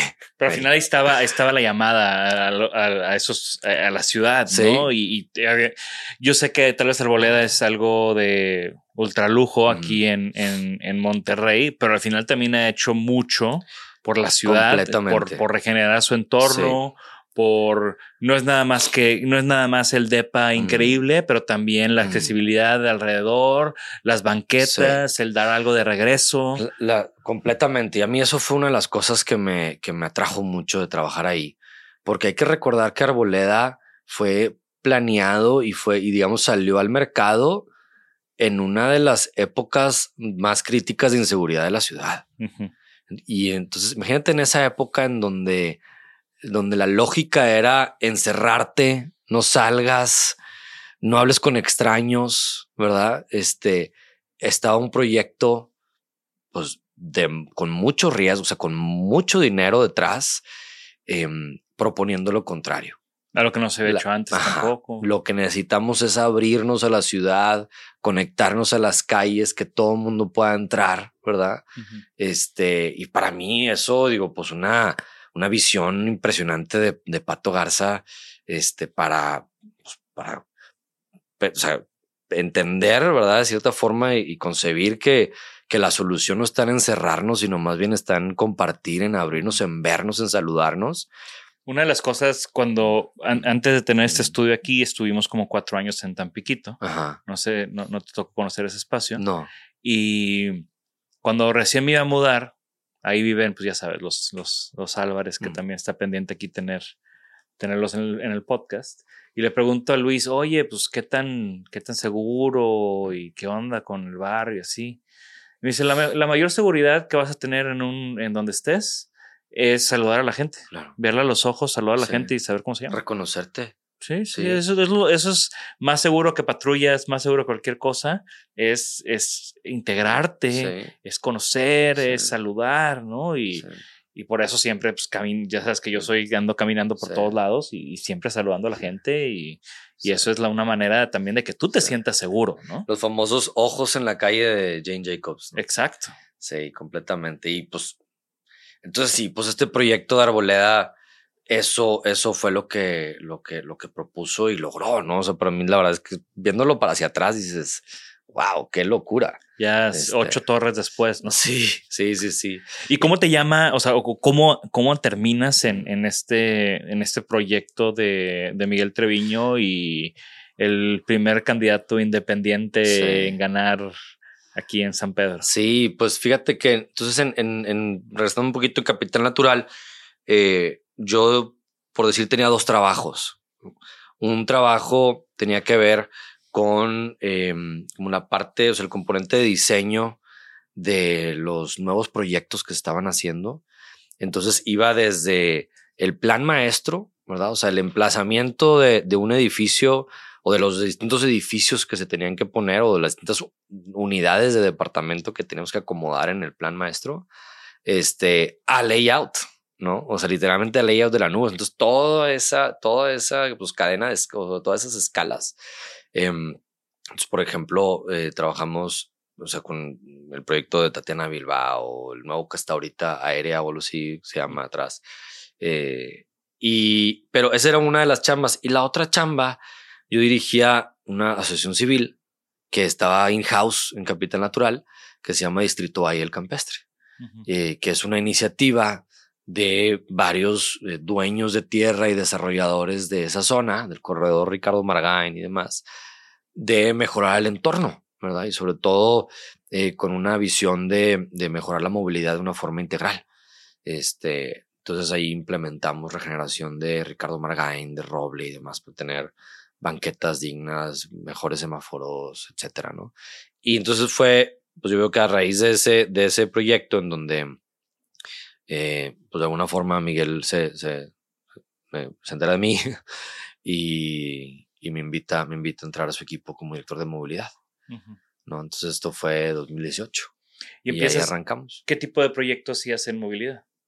Ya con, ya acá en el gobierno de San Pedro, arrancamos con proyectos, bueno, me voy, me voy un poquito para arriba, o sea, movilidad es bien importante como entenderla como esta relación entre la oferta y la demanda de la, de la movilidad. ¿Qué, o sea, ¿qué, qué, qué, demandamos, verdad? ¿Quiénes demandamos este, eh, distintas formas, o distintos em, eh, sistemas para movernos? Banquetas, transporte público, autos, etcétera, ¿no? Entonces, eh, y hay una, hay como una nueva forma de ver este tema que tiene que ver con gestión de la demanda de los viajes. O sea, es gestionar este, cómo, cómo nos podemos mover. Más que nada más de, de ofrecer, ofrecer, ofrecer eh, metro, camiones, banquetas, carros, calles, carriles, carriles, carriles, carriles, etcétera, sino más bien eso y cómo lo demandamos, ¿no? Este, eh, en una lógica en la que, en la que, pues, el principio es, pues, movernos lo menos necesario, ¿verdad? O sea, no mover más carros, este, ni ni siquiera a lo mejor mover más personas, sino a lo mejor, pues, cuestionar el movernos. Em, entonces, en esa lógica arrancamos dos programas, el programa de movilidad escolar y el programa de movilidad empresarial. Y ese fue el core, ¿verdad? De ese, de, pues de ese, de ese, de prácticamente todo el 2019. Fue impulsar a que los niños lleguen a la escuela de una forma más eficiente, ¿no? Y, una de las herramientas principales, pues, es el carpool. Fue toda una gestión con los colegios para promover el carpool como antes, ¿verdad? O sea, antes todos nos íbamos en viajes, ¿no? Entonces, pues empujar a eso. Eh, empezamos a explorar un tema de transporte escolar em, y a la par estábamos trabajando igual con las empresas para ser más, o sea, más eficientes en la forma en la que llegan. ¿no? Sí, porque San Pedro es un municipio donde mucha gente viene aquí a trabajar. Así es. ¿No? Sí, de hecho se duplica o, a veces depende mucho, ¿verdad? De, la, de cuándo marcas el tiempo, pero o siga a triplicar la población de San Pedro de gente que, que viene a chambear. Que, que, bueno, de seguro tienes ese dato a la mano también, pero aquí, aquí hay un tema de que hay más carros que gente también, ¿no? De la gente que vive, de, aquí en San Pedro hay un 2.5 carros por persona, una cosa así. Mira, es si cuentas bebés, o sea, cuántos bebés y todos los que no pueden manejar, sí. casi, ¿verdad? Perrijos. Llegas, es como 1.3, 1.5. Hay muchos autos no o sea, que están registrados con placas de otro lado. Entonces también está ahí, ya el número fino no es tan fácil obtener justo por, por ese tipo de situaciones. Pero, pero si quitas a todos los bebés, este, adolescentes, o sea, gente que no puede tener licencia, eh, pues sí, puedes llegar hasta, hasta dos, dos autos por persona, ¿verdad? Sí, que bueno, eso es una de las particularidades de este municipio, que también para mí siempre ha sido muy interesante ese approach de, de lo que he visto en la última administración, sin de, de, justamente eso, ¿no? De, de, ok, este es uno de los municipios eh, pues más ricos, por decirlo de una manera burda, de Latinoamérica, y pero esta administración se está encargando de los intereses de una población mayor y muchas veces hasta ni se muchas veces yo lo siento hasta por el bien común. ¿no? O sea, digo, ahorita hemos colaborado en proyectos de ese tipo, ¿no? Ahorita estamos trabajando en, en, en las paradas de autobuses, ¿no? Que pues de seguro la mayoría de la gente que las utiliza ni siquiera son residentes de San Pedro, pero es un bien común importante. Claro, claro, sí. Digo, o sea, es un, es un, o sea, tiene varios componentes, o sea, de entrada es, es una responsa es una atribución y responsabilidad del municipio, este, eh, dar buenos espacios para espera para el camión, pues independientemente de quién sea, y, y, y tiene un componente clave pues en dónde estamos invirtiendo los recursos hacia lo que queremos que pase. O sea, uno de los, de los grandes como, como cuestionamientos que existen y, como shocks que, que, que, existen o hasta contradicciones, es decir, oye, pues es que si nadie usa algo, ¿por qué, lo, por qué inviertes en eso? ¿no? Em, lo que necesitamos hacer es invertir en las cosas que queremos que, o sea, de lo que queremos que pase en el futuro. Que justo es lo que ha pasado. Creo que los, los parques es un gran ejemplo de eso. Así eh, es. Aquí hubo, digo, ha, habido, como en cualquier gobierno, siempre hay muchas controversias y siempre hay muchas opiniones y siempre hay, pues cada quien jala para donde le conviene y demás. Y no quiero entrar como en esos temas porque, pues qué hueva. Pero sí es como este tema de, güey, todo el desmadre que se hizo cuando una de las primeras acciones fuertes fue invertir en los parques. Sí. Inclusive antes del COVID Sí. ¿No? Y vecinos quejándose y vecinos diciendo, no me pongas un baño en el parque porque va a venir gente de otros lados y cosas así como ridículas. Em, de, de pues de otras generaciones tal vez. O sea, se siente, es otra de las cosas que también se siente en este, en esta administración, que es gente joven, ¿no? Y yo trabajando, de nuevo, hemos trabajado ya muchos meses juntos, em, un equipo joven, ¿no? Sí con una actitud joven, con unas ganas de hacer las cosas diferente y demás. Y regresando al tema de los parques, ¿no? Tan controversial que fue, tanto desmadre que hubo. Y al final, los parques hoy en San Pedro, ahora sí es un ejemplo para Latinoamérica lo que ha pasado con los parques, lo, la, parques que antes no había tanta, tanta afluencia de gente, también nada más los vecinos de enfrente.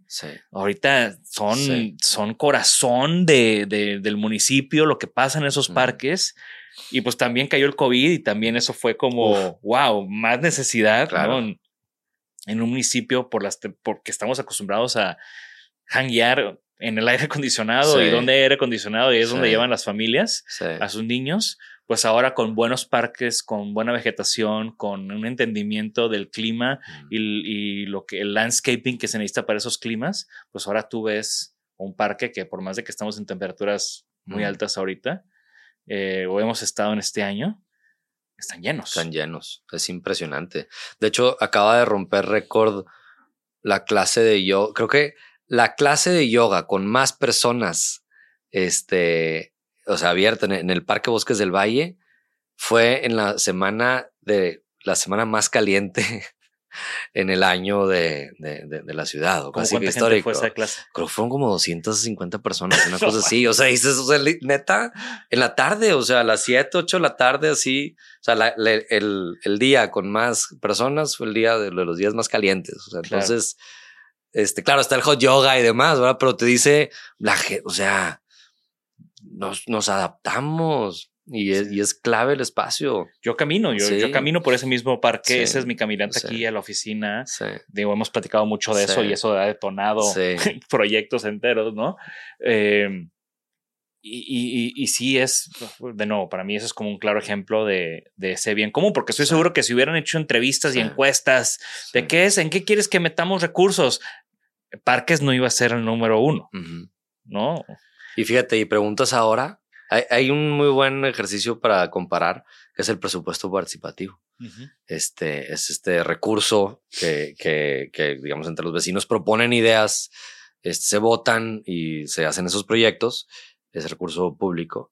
Antes eran cámaras, cámaras, cámaras, mm, este, bordos, bordos, ¿no? Y después de los parques, ahora es parques, parques, parques, este cruce peatonal, cruce no sé qué. Eso es bien interesante. Si hay como un antes y después en, en lo que mm, imaginamos como posible en nuestra ciudad. Y, es, y también es un, el espacio público es un espacio democrático por mm, default. claro. O sea, tú vas a esos parques, digo, de nuevo, yo que, que los transito diario y ves, digo, es una manera tal vez muy superficial, pero pues te das cuenta cuando ves carros de todos los tipos estacionados, ¿no? Ves el carro de los millones y ves el carro, el, el carro económico y, estacionados y es porque la gente de, está en ese parque, Claro. o sea, conviven, conviven ahí eh, todo, todo, un, todos los todo lo que comprende esta población diversa. Sí, a mí qué, qué bueno que, que, comentas eso, porque me encanta ver el parque, o sea, el parque termina siendo como un símbolo de lo que, pues de, de, la aspiración de nuestro entorno para vivir, o sea, en un parque no importa en el carro que hayas llegado, la banca es la misma, o sea, todos estás caminando en los mismos andadores, de la misma forma, no hay alguien más superior a otro, este, las, en, el espacio de las bancas, los baños, etcétera, o sea, es muy democrático. No hay VIPs. No hay VIPs y además, pues también hay una, hay una entrerelación con, pues, con los ecosistemas naturales, este, pues muy especial. Entonces a mí me, me encanta como entender el parque, cómo esta esta lógica, lo que sucede aquí puede replicarse en otras partes, o sea, en la ciudad en general, ¿no? Y, ha cambiado, o sea, creo que eso fue un, un, gran primer paso para cambiar el chip del municipio. Sí. Y, y lo veo, o sea, veo cómo en general la gente ha cambiado a apreciar esta convivencia eh, de, con esta convivencia más de, de, de todo tipo de gente, ¿no? Porque también eso también se permea a... O sea, ese tipo de convivencia no es nada más un tema también de, clases sociales, también es un tema de, de sexo, ¿no? También es un tema de, o sea, todo convive ahí y, creo que se ha permeado esa actitud al municipio de, entender que, que, no eres nada más tú y tu carro y tu aire acondicionado y tu carril, sino es la ciudad, las banquetas, las bicicletas, eh, la comunidad LGBT, los ancianos, los niños, o sea, es todos somos un municipio. Cuando brincas de, de la movilidad al Implan, ya ahorita que tu puesto oficial que es de director del Implan o sí, director general del Implan, que es el, el Instituto Municipal de Planeación y Desarrollo Urbano, gestión urbana.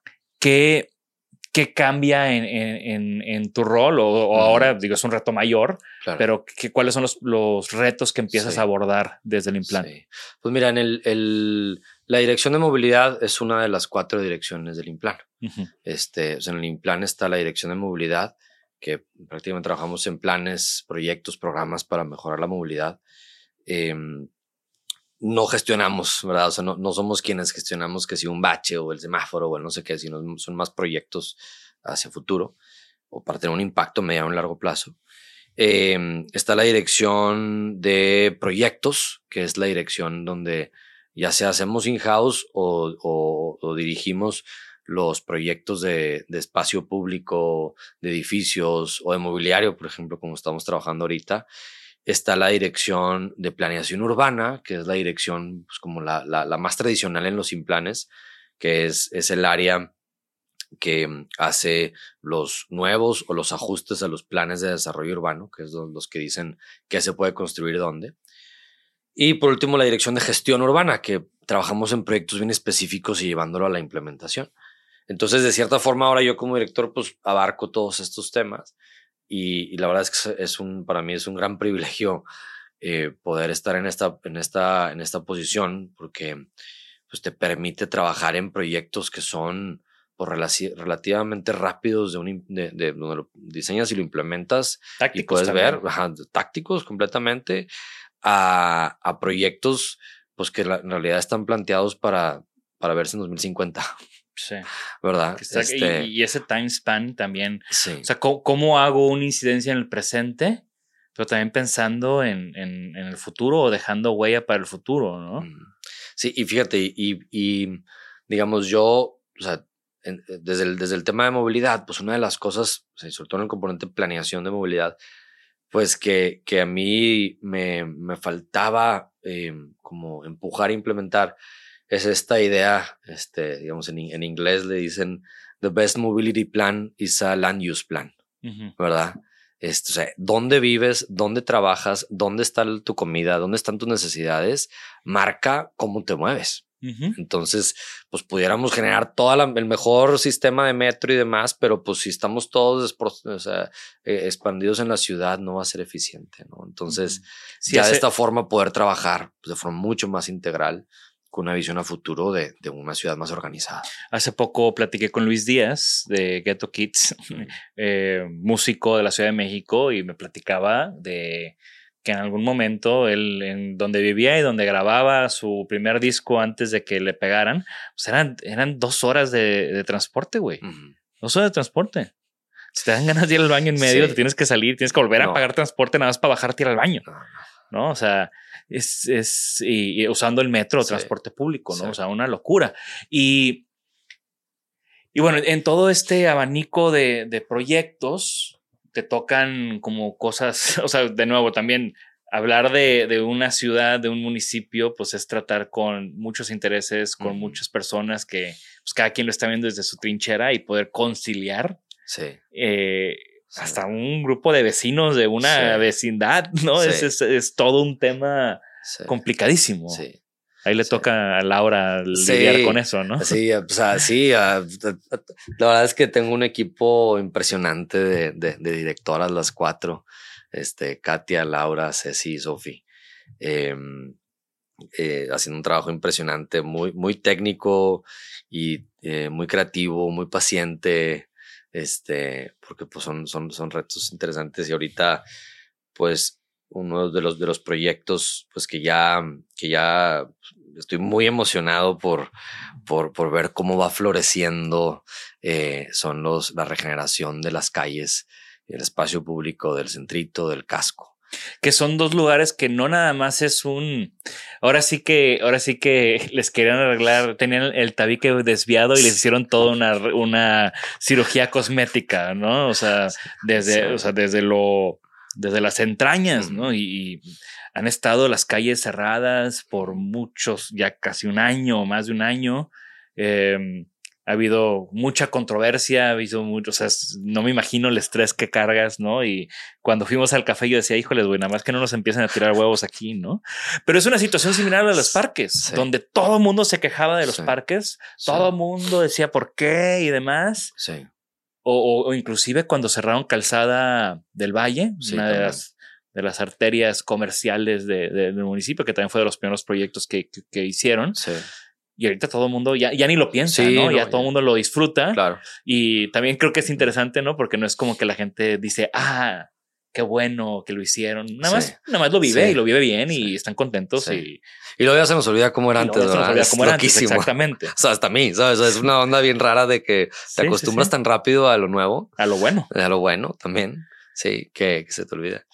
Entonces platicábamos de, o sea, yo, yo recuerdo, en las muchas pláticas que hemos tenido, de, de este tema de, pues, güey, es que estas tuberías no se han cambiado en 100 años o quién sabe cuánto. O sea, es como luego hay, luego hay mucha chamba que no se ve y no se le da prioridad porque no se ve.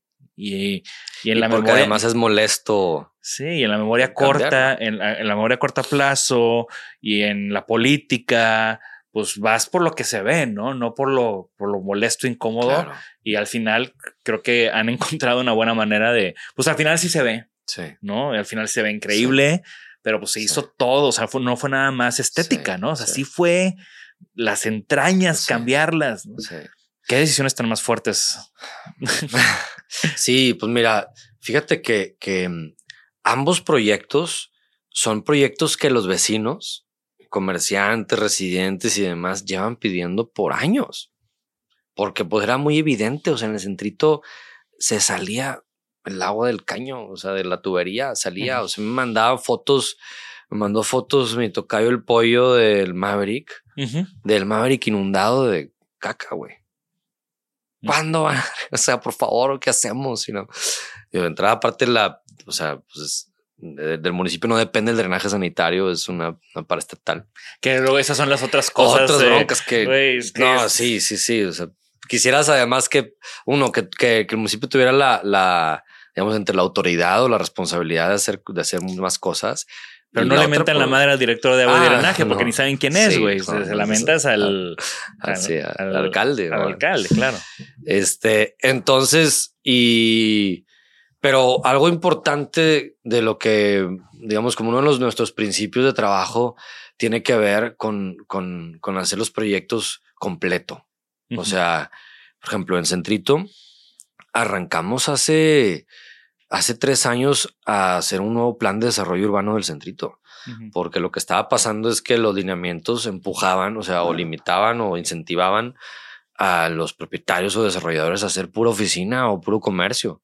Y era algo que no, que nada más nos sé. perjudicando al municipio en general, jalando más carros, más tráfico y también pues sin generar esta oferta tan necesaria de vivienda que existe. Eso que, es- digo que es que se necesita. Em, y, y, y, pues desde, el- desde las entrañas legales, jurídicas, normativas, a las entrañas de lo que está abajo de la tierra. Parte del reto de la, de la construcción fue que metías la mano de chango y nada más le movías tantito la tierra y pues como prácticamente no habían ya tuberías de drenaje. O sea, las lo- habían, habían túneles Sí, túneles de drenaje, porque ya el material con el que estaban hechos ya estaba completamente deshecho.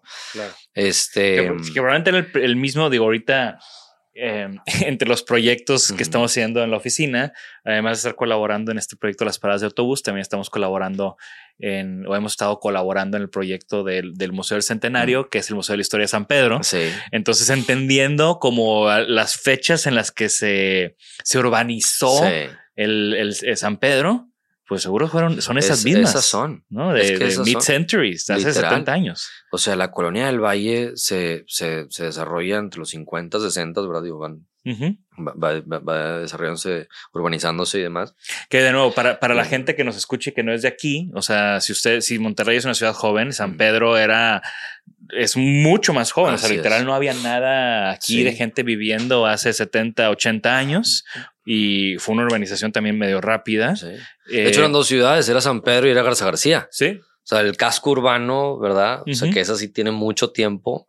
Este era una y la otra era pues lo que estaba urbanizándose de nuevo, la colonia del Valle. y- Claro.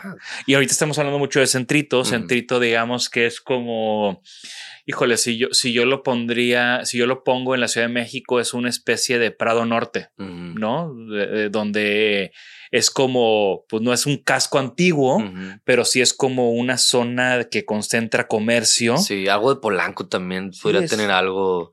Sí, O sea, como que Sí. esta encapsula, sí. se encapsula dentro de, de- de una urbanización principalmente residencial, un, un centro comercial, que, que- que ahí fue un poco más planeado, ¿verdad? Claro, claro, claro. Sí, pues el, el- la colonia del Valle, que, que es donde está el, donde está el centrito, pues eh, origina como un, un fraccionamiento eh, abierto en ese entonces, ¿verdad? Muy hacia la ciudad jardín, este, para ofrecer eh, pues, la oportunidad de vivir lejos del centro de la ciudad. Ujú. Este, em, y pues ahí nace y pues tiene una zona comercial que es ahorita el centrito. El famoso centrito, famoso ¿no? centrito. Que de, nu- de nuevo. Y después espero que alguien vea este episodio eh, en cinco años Sí. y no se acuerde de todo esto, Sí. pero que esté, o sea, pero que esté disfrutando de, lo que se logró, porque digo, ya estamos en la recta final de, ya están en la recta final de eso Así y, es. Y pues Sí. ha sido como una cirugía de corazón abierto, no nada más una rinoplastía, ¿no? Sí, literalmente todo. O sea, se tuvieron que abrir las calles este, completamente para poner nuevo drenaje sanitario, nuevo, nuevas tuberías de agua, de gas. Bajar Eh, los se- cables. Se, regeneraron, sí, se, se instalaron, tu- sí, se bajaron los cables de, de luz, ¿verdad? De electricidad, de telecomunicaciones. Este, en algunas partes también el drenaje pluvial se regeneró, se agregó. Eh, y luego, pues esa es como la capa de abajo, ¿verdad? Pero luego la, pues ya la capa la que vives, que es el, es el entorno entre o sea, la calle, ¿verdad? Las banquetas y todo su equipamiento, que igualmente teníamos unas condiciones pues un poco absurdas. O sea, por ejemplo, el tramo de Orinoco, el más popular al que, al que vamos más, La calle de los antros. la calle de los antros y de los tacos. Sí. Este, pues imagínate, es más ancha que Vasconcelos, que es una de las avenidas principales de San Pedro. Sí. Y, y es una, es una calle que tiene una vida completamente distinta, o sea, muy de estar de, estar, no de pasar, ¿verdad?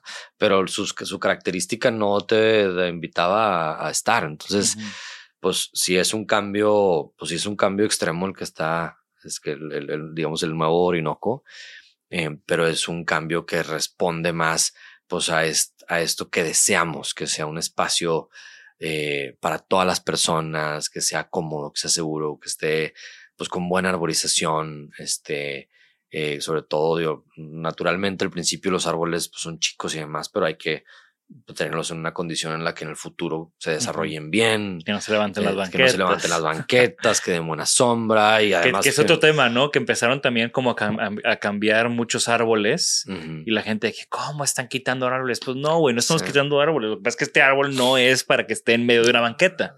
Sí, y además también hay, hay un, o sea, hay como un componente como cultural que necesitamos ir avanzando. Tiene que ver con no, no cualquier árbol es bueno y no porque esté grande y porque dé sombra y porque tenga hojas y demás es, es, bueno. O sea, en realidad hay muchos árboles en la ciudad que están en esas condiciones y que tenemos que quitar porque son árboles que son invasores.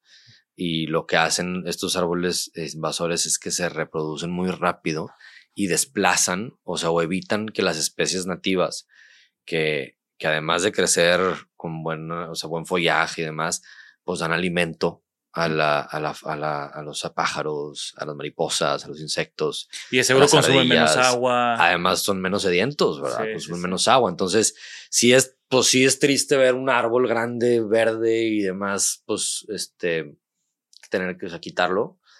Pero tenemos que, de esta forma, tener esa responsabilidad al futuro. y, y, pues un poco de pues, de frialdad en ese sentido porque va a ser reemplazado por un árbol que va a generar muchísimas mejores este, condiciones para. Pero de nuevo, son de esas decisiones poco populares. Sí. Sí, sí, sí. Sí, y pues la neta es que al final del día esa es nuestra chamba. O sea, tenemos que, tenemos que empujar a lo correcto y, y parte de esto pues es navegar inconformidades, pues muchas muy genuinas. O sea, por ejemplo, una diferencia importante entre los proyectos de los parques y las calles es que en, las, en los parques, pues de cierta forma ya no puedes ir, ¿verdad? Al parque. Pero en las calles, de cierta forma, pues ya es más difícil ir al negocio o al comercio. Entonces, pues quien tiene un negocio, un comercio ahí, pues sí, la, la verdad es que sí, sí, sí, sí, sí batalla, ¿verdad? en, eh, hicimos en serio todo para que todos los negocios tengan el acceso peatonal, este, y que tengan el acceso a, a los, al, digamos, a toda la mercancía. Habilitamos este, pues digamos, habilitar 10, 9, 10 estacionamientos este, en la zona para que puedas llegar a estacionarte, llegar caminando, etcétera. Apoyos económicos y demás, este, para minorar ese impacto a los negocios.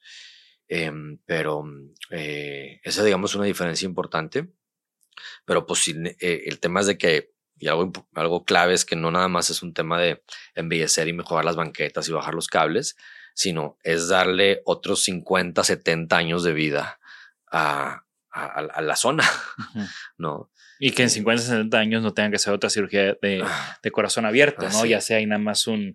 Eh, entro y salgo eh, como muy... Exactamente. Muy puntual lo que, lo, lo que se tenga que hacer. Completamente. Es todo un tema, la, la infraestructura la ciudad y, pues y, y, también cómo, digo, creo que es justo lo que, pues el mero mole de, de lo que has estudiado y has ejercido, ¿no? De cómo, cómo nuestro entorno y cómo nuestras ciudades también eh, influencian en los comportamientos, en las dinámicas sociales, comerciales, etcétera, etcétera, etcétera, ¿no? Sí, sí, absolutamente. Y, también en, en, pues una de las cosas que son más básicas que damos mucho por hecho que es nuestra salud.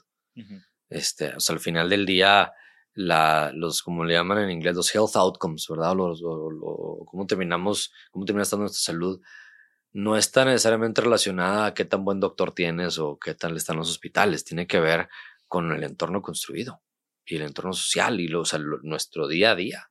¿Cuál es? dicen como tu código postal termina definiendo más tu estado de salud ahorita y en futuro y tu, y tu pronóstico de vida. O sea, dónde naces, dónde vives, dónde trabajas, este, que un buen, un buen servicio médico. Claro. ¿No? Es, todo lo preventivo está en la ciudad.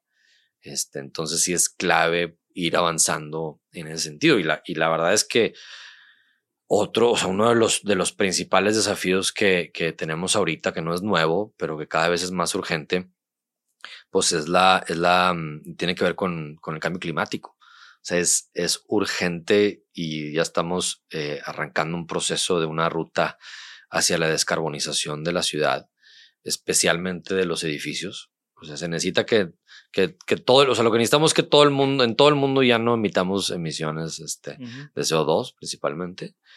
Y el sector de, digamos, de los edificios en las ciudades es el principal. Porque no nada más es el eh, concreto, y la, el concreto, la construcción y demás, también es su vida útil, ¿verdad? Oye, ¿qué tanta energía consume? ¿De dónde es esa energía?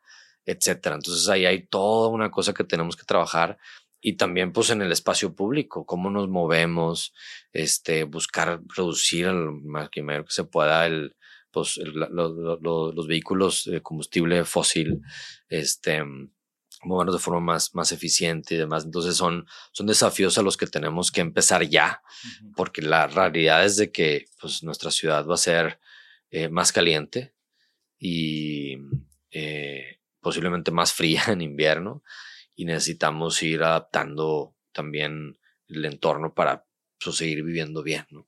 Y, eso me lleva como a la última, el último tema que quiero tocar, que es, ahorita estamos celebrando, ¿no? Estamos noviembre, años de esos proyectos. Eh, también ya estamos a punto con el proyecto que hicimos juntos de, de las paradas de autobuses, que casi no hablamos de él, pero no importa porque no, no me gusta hablar de mi trabajo en el podcast. Pero bueno, hicimos un gran proyecto.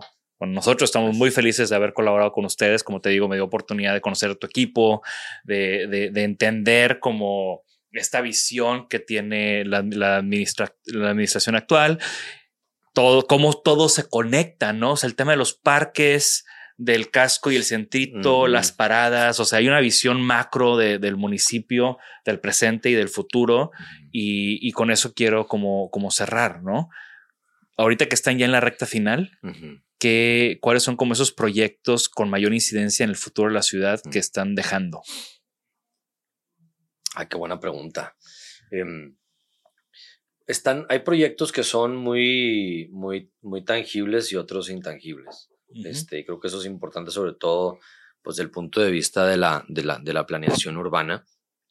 Los, los más tangibles eh, van, a, o sea, van a ser eh, los, los, los parques, sin duda. O sea, porque para mí nos, nos permiten ver una, una, de una forma diferente a la ciudad y nos permite ver otras posibilidades hay un antes y después muy claro de la, de la forma en la, que, en la que interactuamos, en, por ejemplo, en el Parque Mississippi, que antes estaba todo enrejado y ahora ya tienes, este, pues cortas camino, está lleno de gente, hay bancas para comer ahí, ¿no? Eh, y ves gente comiendo. Y ves gente comiendo ahí, niños y demás, o sea, es un, parece más un espacio fascinante, además un muy buen proyecto por, por Tere de la Garza. Y que, que eso no lo mencioné, perdón, Ajá. pero otra de las cosas que para mí han sido distintivas es que han trabajado con gente local. Ah, sí, sí, sí. Y, y digo, no, no porque también estamos trabajando juntos, -huh. pero o sea, como que todos los top despachos que están haciendo cosas que pueden tener una incidencia en el municipio, los han invitado a colaborar. Sí. Ese ha sido un factor súper importante, ¿verdad? O sea, porque es, es poner, o sea, es como zapateros zapatos, ¿verdad? Y realmente jalar a, la, a las mejores oficinas que tenemos en la ciudad o en el país a, a, a plantear lo que deben de ser estos espacios y, y, digamos desde adentro, pues empujar lo posible, porque también, pues naturalmente, pues hay, ah, existían otras dinámicas, este, eh, digamos, y muy, muy, pues amarradas de cierta forma, que tuvimos que ir como desenredando el nudo de cierta forma para poder ir logrando que estos, que estos proyectos sean una realidad, ¿no? Con el mobiliario que tiene que ser, con la vegetación que, debe, que deben de tener, con las actividades que debemos proponer ahí, ¿no? Entonces, esto ha pasado en todos los proyectos que estamos haciendo, desde los parques, las calles, el equipamiento, como las paradas de transporte público. Entonces, ese ha sido, eso ha sido un factor súper importante. Yo veo que también eh, pues la regeneración de estos distritos del casco, eh, del centrito, eh, pues van a, van a, a, otra vez como, al principio fueron los parques, ahora son las calles, la que nos, va, nos permite ver pues el rol del espacio público. Un dato interesante es que pues más o menos el 80% del espacio público de la ciudad son las calles. Entonces tienen que, o sea, lo que yo veo es que tienen que hacer algo más que, que movernos. Ahorita prácticamente las calles las vemos para, que, para movernos. Pero si es el principal espacio público, pues puede hacer algo más que eso, ¿no? Claro, depende del tipo de calle, de la ubicación, etcétera. Hay muchas oportunidades. Entonces yo y veo muchos que retos por la temperatura que tenemos en el municipio, Claro. aquí en la región, sí, etcétera, etcétera. sí. Entonces yo veo que esto también va, va a impactar mucho. Y la verdad es que a mí el, el tema de los parabuses me, me ilusiona bastante porque, eh, pues de entrada, si bien es una de las, de las pocas cosas que puede hacer el municipio, los municipios alrededor del transporte público, es algo que puede cambiar es, eh, de forma importante la experiencia de quien usa el transporte, eh, principalmente a la hora de esperar el, el, camión, ¿no? O sea, cómo estas pueden hacer algo más que, que, que pues simplemente un, un, refugio. Eh, eh, pues, yo lo, lo, que hemos visto, ¿verdad? Los distintos tipos de usuarios, hay a veces niños, este, hay adultos y pues, hay distintas dinámicas que pueden pasar en ellas. Entonces, me ilusiona ver cómo, cómo va a ir evolucionando este proyecto a partir de las distintas ubicaciones, de las distintas necesidades. Así, distintas Esta. configuraciones, ¿no? Porque sí. al final, pues por eso lo abordamos de esa manera, ¿no? Sí. Que fuera un sistema sí. más que un set de paradas, es un sistema que dependiendo de la ubicación y el tipo de usuarios mm. que van, que fue todo este proceso de, de observación y empatía, pudimos como sí. generar estas diferentes configuraciones a través de un sistema. ¿no? Exactamente. Y un sistema en donde el usuario no nada más es quien está utilizándola, esperando el camión, sino es quien cuida y da mantenimiento, repara y demás estos, estos, estos parabuses, que antes pues se cuenta que ahí estaba y se quedaba para siempre. Uh -huh. Y ahora ya el, se, se, se pues, involucramos al usuario también, que es quien le da mantenimiento. Y luego, digamos, está todo lo que no es tangible, que, que para mí pues es de, de estas, de estas, pues literal, como semillas que se plantan y toman su tiempo en, en, en, en germinar y demás, que es lo que estamos haciendo en cambiar eh, la, la, normativa de, de, algunas zonas del centrito, del casco, este, para promover la, los edificios de vivienda. Uh -huh. eh, eh, una de las, de las cosas que no vemos mucho en San Pedro, pues es que ha habido una expulsión grandísima de familias jóvenes o de jóvenes del municipio porque no, no, no les alcanza a vivir aquí. Eh, no, no hay suficiente oferta de departamentos o de casas o al final de vivienda para, para, para vivir eh, diversidad de unidades. O a lo mejor arrancas en una unidad chica, 70 metros cuadrados, pero pues luego te cambias a una 120 o 200 o no sé, o sea, esa flexibilidad, esa oportunidad no existe. Entonces, estos planes que estamos haciendo están eh, incentivando que se, o, más bien promoviendo que se desarrolle vivienda en vez de, de oficina y comercio.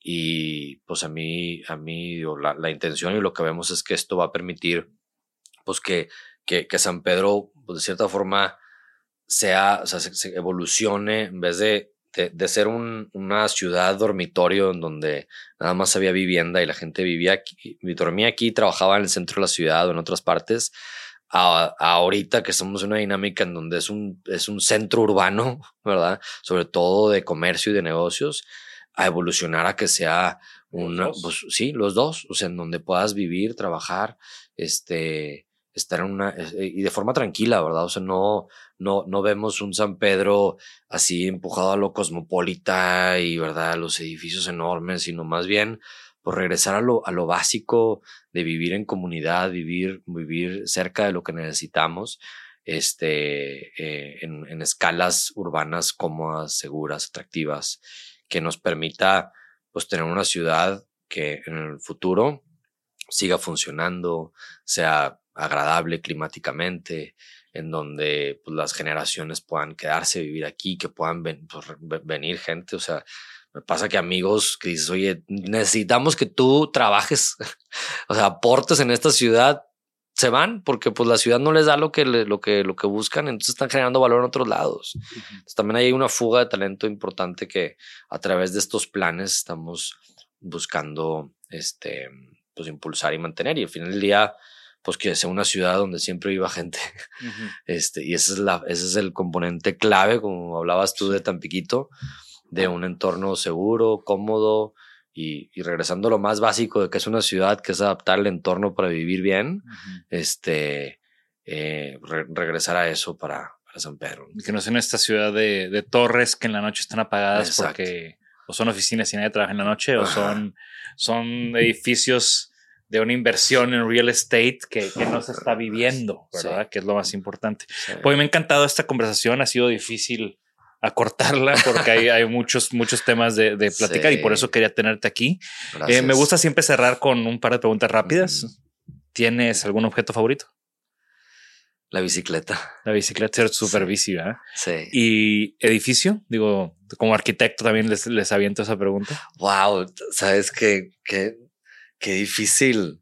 Este. A mí me encanta el, el, de MIT donde has subido fotos cuando has estado allá de visita. Ajá que tiene como este techo. Sí. Bueno, ese es el, ese, este está en Harvard también. Esa, es la GSD, pues, la Graduate School of Design. Este, pero yo creo que, o sea, algún, algún, algún edificio, em, te diría el Pompidou. O sea, yo creo que ese edificio para mí